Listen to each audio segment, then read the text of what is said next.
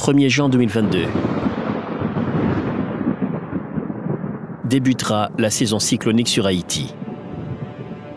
Les services météorologiques nationaux et agences scientifiques ont déjà prévu le nombre de tempêtes tropicales, d'ouragans majeurs dans l'océan Atlantique Nord, notamment dans le bassin de la Caraïbe. Le 23 mai dernier, une agence scientifique appelée Met Office a publié une première prévision dans laquelle elle fait état de 18 tempêtes tropicales nommées avec 9 ouragans majeurs.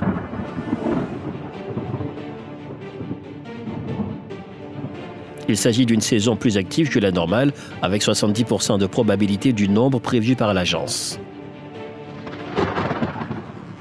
Alors qu'une autre agence nommée The Climate Prediction Center a quant à elle prévu que 21 tempêtes au plus, dont 10 ouragans majeurs des catégories allant de 3 à 6, pourraient atteindre le bassin des Caraïbes. D'autres agences ont aussi émis leurs prédictions pour la nouvelle année cyclonique qui part du 1er juin au 30 novembre. L'île d'Haïti baigne dans la mer des Caraïbes. Elle est sur la trajectoire des cyclones, comme bon nombre d'États insulaires de la région.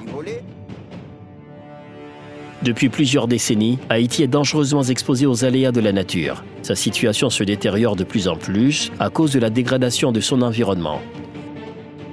Les inondations, éboulements de terrain sont entre autres phénomènes qui font de nombreux dégâts pendant le passage des cyclones.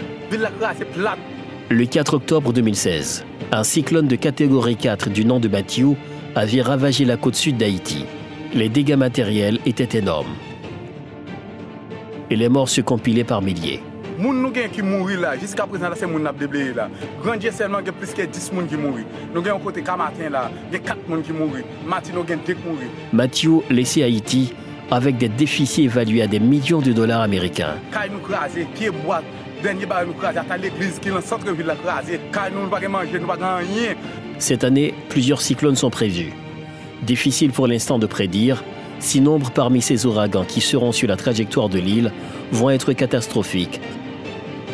Les autorités doivent non seulement publier des prévisions météorologiques, mais aussi à travers les organes concernés, voler au secours des habitants des zones à risque.